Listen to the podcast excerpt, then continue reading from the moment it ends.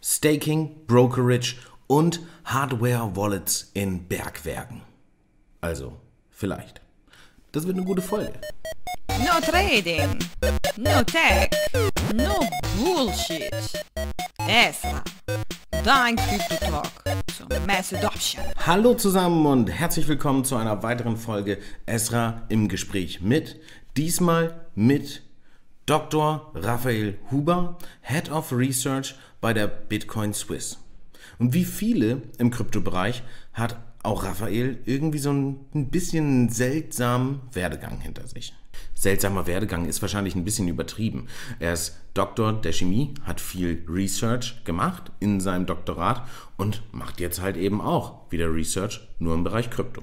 Was für eine Art Research Raphael da genau macht und wofür diese Daten bei Bitcoin Swiss verwendet werden, erklärt er uns alles im Interview. On top sprechen wir ein bisschen über das, was die Krise gerade mit Krypto macht, was die aktuellen wirtschaftlichen Entwicklungen für Bitcoin Swiss bedeuten und wohin die Reise bei Bitcoin Swiss generell so gehen wird. Ich freue mich sehr, dass er sich die Zeit genommen hat und heiße herzlich willkommen Dr. Raphael Huber. Raphael, hallo. Hallo.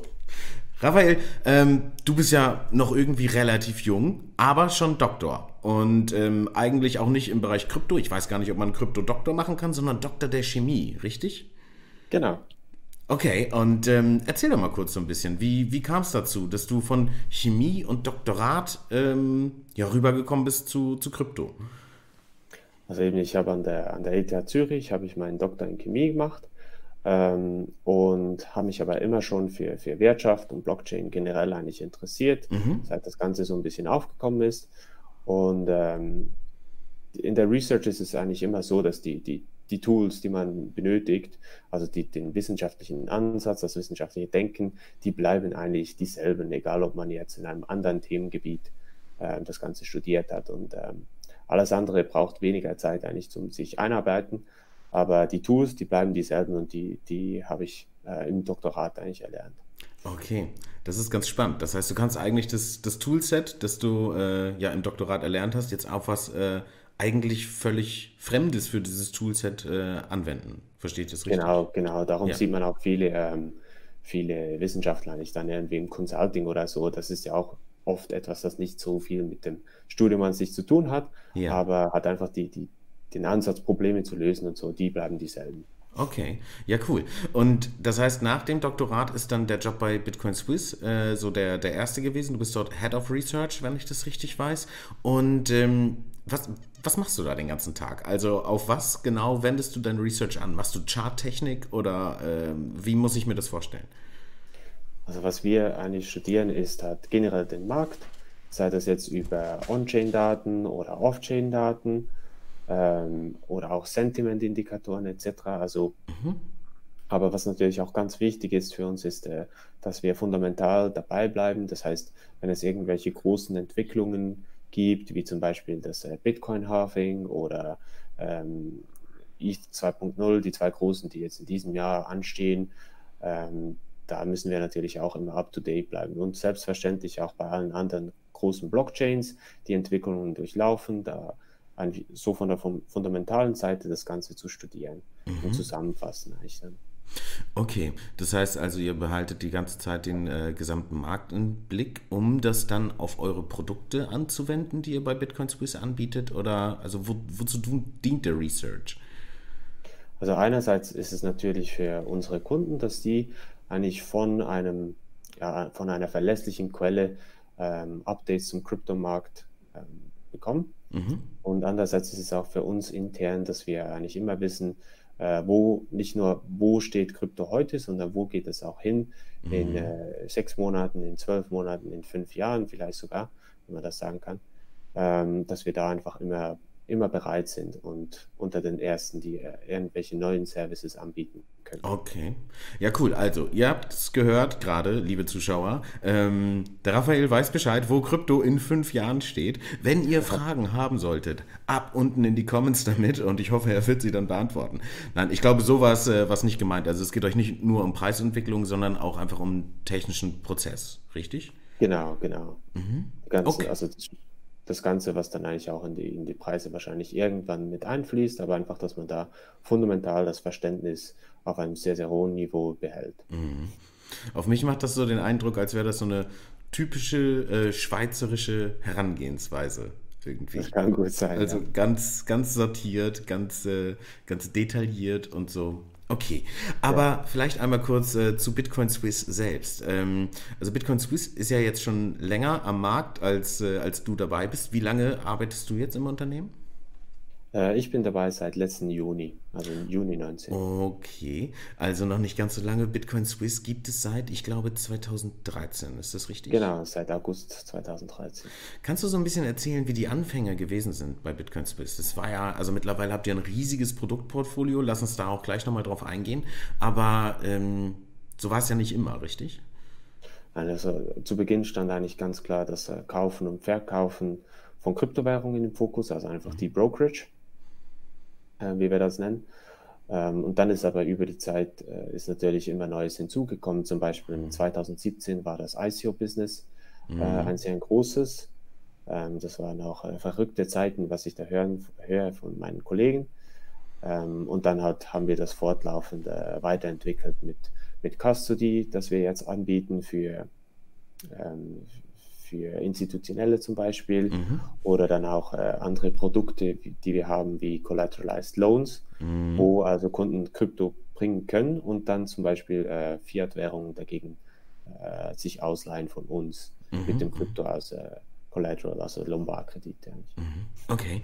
Und sag mal, zu der, zu der Custody, ähm, da Gibt es irgendwie Gerüchte, dass ihr in irgendwelchen Bergwerken oder sowas äh, irgendwelche Hardware-Wallets äh, liegen habt oder so? Was geht da ab? Stimmt das? Also, also das Ganze, den, genauen Setup, der ist eigentlich sehr geheim gehalten, natürlich, mhm. auch aus Sicherheitsgründen. Aber es ist schon so, dass das Ganze äh, irgendwo tief, tief äh, verbuddelt im Boden ähm, alles über die äh, modernste Sicherheitstechnologie gehandhabt wird. Also es ist wirklich ein sehr professioneller Setup.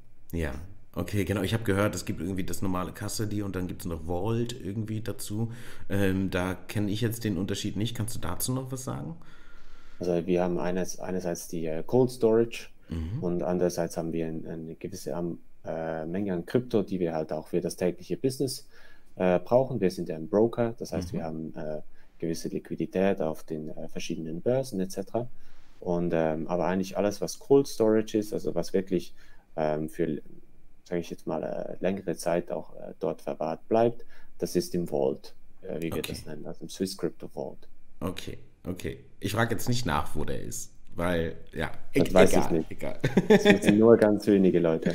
Na gut, na gut, ich glaube dir das jetzt mal. Ähm, sag mal, vor dem Hintergrund der Krise und gerade in Verbindung mit Research, ne? Ähm, also Krise, ne? nicht nur Corona, sondern eben auch das, was äh, da im Endeffekt als Rattenschwanz dranhängt, was an den Märkten passiert. Ähm, wie siehst du da die aktuelle Entwicklung und was glaubst du, in welche Richtung geht es noch? Also ich habe das Gefühl, im Moment, was wir einfach sehen, und das haben wir auch in Krypto gesehen mit dem großen Preissturz äh, 12. und 13. März. Äh, das ist einfach, dass die Leute, die flüchten in den Dollar mhm. oder in, äh, generell in die Fiat-Währung. Weil äh, zu Beginn hat man dann immer Angst, dass man, wenn man entlassen wird oder Rechnungen dann nicht mehr zahlen kann, etc. Das heißt, äh, die Leute sind jetzt sehr, sehr vorsichtig und äh, Krypto ist halt immer noch ein junges Investment. Das heißt, es wird von vielen eher als äh, hohes Risiko angesehen. Das, mhm. das sind in der Regel die Investments, die man als erstes ähm, abstoßt in so einem Fall. Mhm. Ähm, jetzt ist es aber so, dass wir haben ja gesehen, die ganzen Zentralbanken, die beginnen jetzt extrem ähm, mit dem Quantitative Easing, also einfach Geld drucken. Wir haben, äh, glaube ich, gerade dieses Wochenende gehört von der, von der Fed, dass sie eigentlich bereit sind, unlimitiert Geld zu drucken. Äh, Bank of England hat äh, Ähnliches gesagt und ich glaube, längerfristig ist das einer der Gründe, warum eigentlich Krypto erschaffen wurde oder das kommt ja aus der, also Bitcoin ist ja aus der Finanzkrise entstanden 2008, 2009.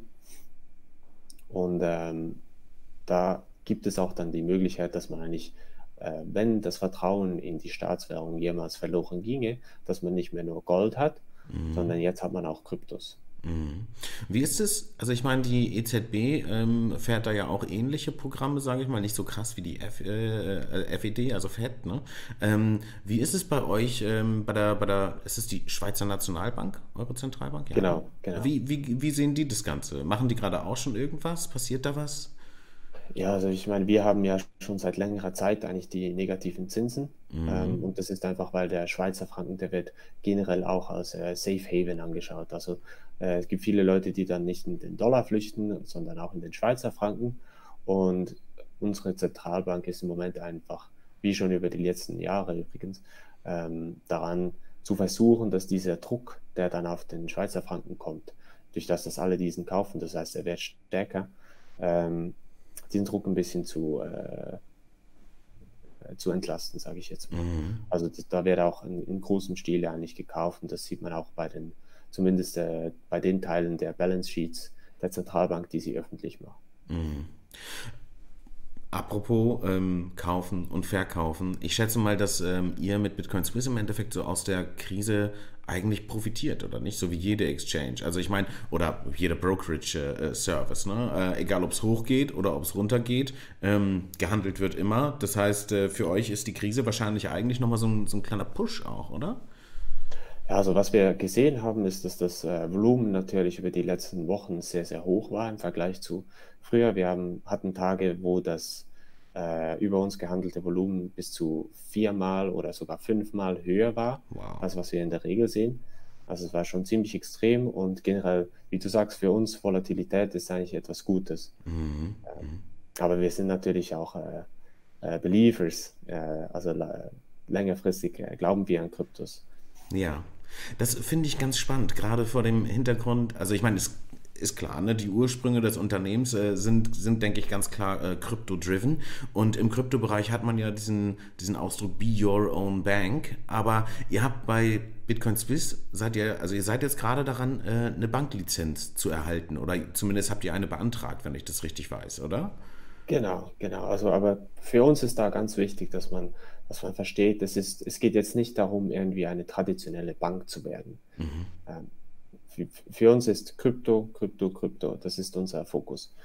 Und ähm, es gibt aber gewisse Bereiche, wo man die gewisse Lizenzen dazu braucht. Das ist zum Beispiel äh, im Rahmen der Security Tokens. Mhm. Also im Moment können wir Security Tokens äh, storen bei uns. Was wir jedoch nicht äh, dürfen im Moment, weil wir die Lizenz noch nicht haben, ist diese Security Tokens zu traden. Mhm. Und äh, da halten wir uns eigentlich immer an die äh, Richtlinien der FINMA, die, also die, die Schweizer äh, Finanzmarktaufsicht, die hat so drei, eine Klassifizierung von Tokens als entweder Payment Tokens, Utility Tokens oder auch Asset Tokens. Mhm. Und wenn etwas eben als Asset Token, also als Security eigentlich klassifiziert ist, dann äh, dürfen wir das Ganze nicht handeln. Okay. Und äh, für das braucht man zum Beispiel die Banklizenz. Es gibt noch andere Anwendungsbereiche, aber was wichtig ist für uns, bleibt der Fokus ganz klar auf Krypto auch mit einer Banklizenz. Ja, aber Security Token ähm, bedeutet bei euch, glaube ich, auch sowas wie, also Asset-Backed generell. Ne? Also auch ein, ein genau. Tether oder sowas ähm, läuft, äh, läuft da als Asset-Backed, als Security sozusagen durch. Ne? Genau, also das Ganze, was alles, was irgendwie nach den Guidelines von FINMA, alles, was irgendwie ein, eine, einen Anspruch auf etwas äh, mhm. darstellt, ist eigentlich eine, eine Security. Also okay. Also zum Beispiel, wie du gesagt hast, Tether oder auch gewisse ähm, Gold-backed Tokens. Ein Paxos oder alles, sowas, ne? Genau, ja. genau. Mhm. Das sind alles Securities nach FINMA im Moment. Okay. Apropos Security, ähm, plant ihr da selber auch irgendwie was? Du hast vorhin schon gesagt, ihr seid im ICO-Bereich eigentlich unter, äh, unterwegs gewesen, da eher als äh, Consultancy, glaube ich, oder ihr habt äh, geholfen, diese Projekte äh, mit, mit aufzustellen und die dann eben auch für den Handel angeboten. Und ja, ähm, ja. Ja, ähm, plant ihr selber für Bitcoin Swiss ein STO oder vielleicht einen klassischen Börsengang, ein IPO oder sowas in der Richtung? Gibt es da Überlegungen?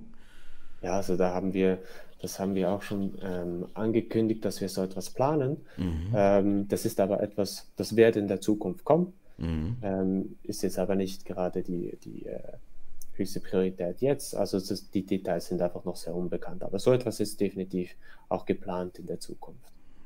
Das ist auch wieder typisch schweizerisch, ne? Da wird jetzt nicht zu viel verraten.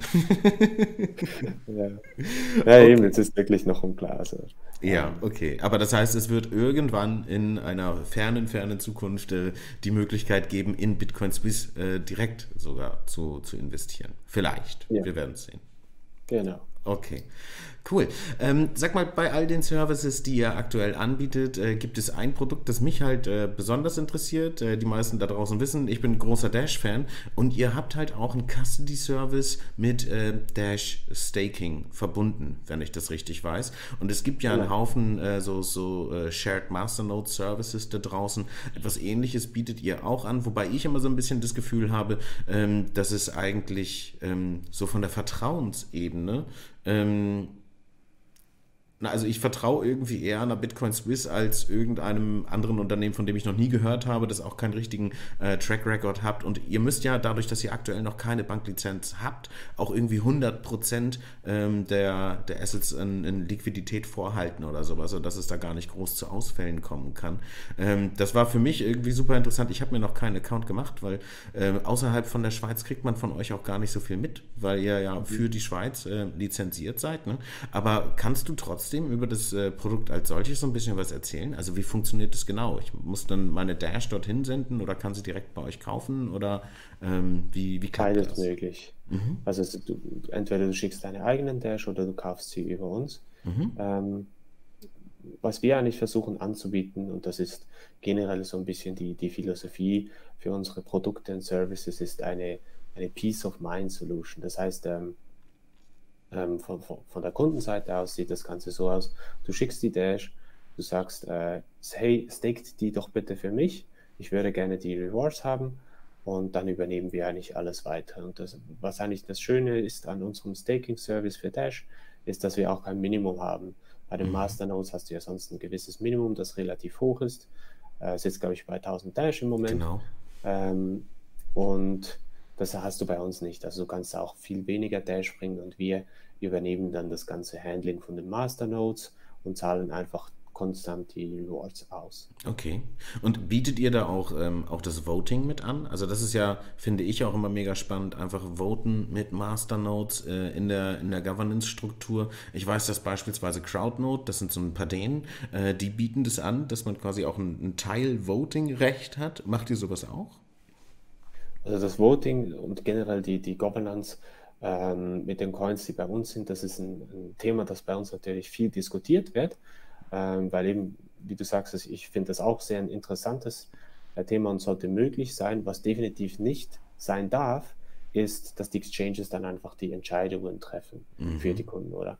Ähm, bei uns ist es jetzt so, dass wir noch nicht äh, teilnehmen aktiv, ist, ist in Planung, aber ist eben auch nicht so einfach das Ganze umzusetzen, weil wir die Coins so sicher ähm, verwahren. Mhm. Ähm, das heißt, das, das, gibt noch einige technische Hürden, aber ist auch etwas, das wir in Zukunft ähm, definitiv auch planen anzubieten. Mega spannend, weil das finde ich eigentlich ganz cool. Das demokratisiert diesen ganzen Prozess irgendwie in der, äh, in der Dash Governance. Aber lass uns nicht nur über Dash reden, weil ihr bietet ja auch Staking für andere Coins an, richtig? Genau, ja. Okay. Also, Und ähm, wie, wie viele sind es? Was kommt noch dazu? Ähm, irgendwann so grob? also im Moment haben wir ja schon Staking für, für Dash, mhm. äh, für Tessos und für Cosmos. Mhm. Das bauen wir eigentlich laufend aus. Äh, da kommt auch äh, bald noch äh, andere Token wie Kusama kommt zum Beispiel dazu. Dann planen wir das Ganze auch für Polkadot und natürlich äh, Ethereum 2, sobald das dann mhm. den Switch zu Proof of Stake macht. Also äh, wir fügen da eigentlich laufend neue Coins hinzu, einfach auch so ein bisschen nach Community Interest. Also was wirklich interessant ist, da schauen wir, dass wir das äh, anbieten können. Mhm. Okay. Ähm, was finde ich neben diesen Produkten, die ja aktuell schon, schon am Markt oder bei euch im, im, Produktportfolio verfügbar sind, auch noch mega interessant ist, ist diese Kooperation, die ihr mit äh, Worldline gestartet habt. Ich bin ähm, ja im letzten Jahr darauf aufmerksam geworden durch die Pressemitteilung. Dann äh, war auch der Andreas Rehrauer von der, von der Worldline auf einer Veranstaltung, die wir von der Dash Embassy gemeinsam mit der GS1 organisiert haben und hat da das Projekt so ein bisschen vorgestellt. Und dann zack, zack, irgendwie, ähm, war schon eine, eine Payment-Lösung ähm, präsentiert worden auf der Euroshop in Düsseldorf in diesem Jahr. Da konnte ich also wirklich an ein Worldline Terminal gehen und äh, habe dann dort das Bitcoin Swiss Logo gesehen und äh, konnte einfach eine, eine Bitcoin-Zahlung durchführen. Und das fand ich schon mega beeindruckend. Also von diesem Press Release und der, der Bekanntgabe der Partnerschaft dann hin zu so einem äh, MVP irgendwie in, ich glaube, nicht mal einem halben Jahr, sowas in der Richtung. Richtung oder vielleicht war es ein halbes Jahr. Ähm, das auf jeden Fall super spannend und auch gerade vor dem, vor dem Hintergrund des Worldline ja irgendwie das, ich glaube, viertgrößte Payment-Unternehmen der Welt ist. Und ähm, ihr startet da mit denen gemeinsam einen Rollout in der Schweiz ab diesem Jahr, richtig? Also im Sommer. Kann ich dann irgendwie im, im Koop in der Schweiz und Co. einfach äh, mit Kryptowährungen bezahlen?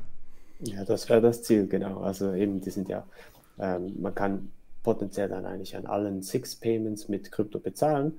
Ähm, wie jetzt genau, also in welchem Tempo der Rollout äh, stattfindet, ist noch nicht ganz klar. Mhm. Aber es ist auf jeden Fall so, dass der Sinn hinter dieser Kooperation ist eigentlich, dass du dann wirklich deinen Kaffee mal mit Bitcoin bezahlen kannst. Mhm. Oder mit, mit einer anderen Kryptowährung mhm. natürlich. Ähm, also das, dieses Ziel, dass man Krypto fest in den Alltag integrieren kann, und dass eigentlich dann jeder ein Wallet hat, zum Beispiel auf seinem Handy oder äh, wo er dann ganz einfach über diese Solution mit Krypto bezahlen kann. Das ist ganz klar das Ziel. Und ähm, Worldline ist natürlich auch ein super Partner da ähm, aufgrund ihrer äh, globalen Reach. Ja, ja, Krass, also ich äh, bin, bin mega gespannt. Das nächste Mal, wenn ich in der Schweiz bin, wenn man denn dann wieder in die Schweiz äh, reisen darf. Ja. Ähm, ich hoffe, das ist, ich hoffe, das wird bald aufgehoben, ne? Oder beziehungsweise ich hoffe, wir dürfen bald wieder. Ich hoffe, die Situation bessert sich bald einfach. Ja, ähm, und äh, dann äh, werde ich das definitiv ausprobieren in der Schweiz über ein äh, Worldline beziehungsweise Six Payments äh, Terminal und Bitcoin Swiss. Ähm, weiß nicht, einfach mal eine Stulle kaufen. Wobei in der Schweiz natürlich alles immer vergleichsweise teuer ist. Sonst wäre ich, glaube ich, schon lange hingezogen. Aber so mit, mit, mit deutschem äh, äh, Gehalt und deutschen Preisvorstellung ist schon, ist schon verrückt. Ich habe da mal in einem Restaurant ein Glas Wasser getrunken, das hat umgerechnet 6 Euro gekostet. Und das ja, ja. ist was, das, wow, ich, ich war sehr schockiert. Aber ähm, wo, wo ähm, warst du? Das nur am Rande. Ich war in Uster, da haben wir die ähm, äh, Dash Convention äh, gemacht und da waren wir in so einem kleinen äh, asiatischen Restaurant. Mega lecker, super leckere Suppe, aber halt ja, also für deutsche Verhältnisse, wenn du es nicht gewohnt bist, irgendwie so ähm, überraschend teuer. Naja.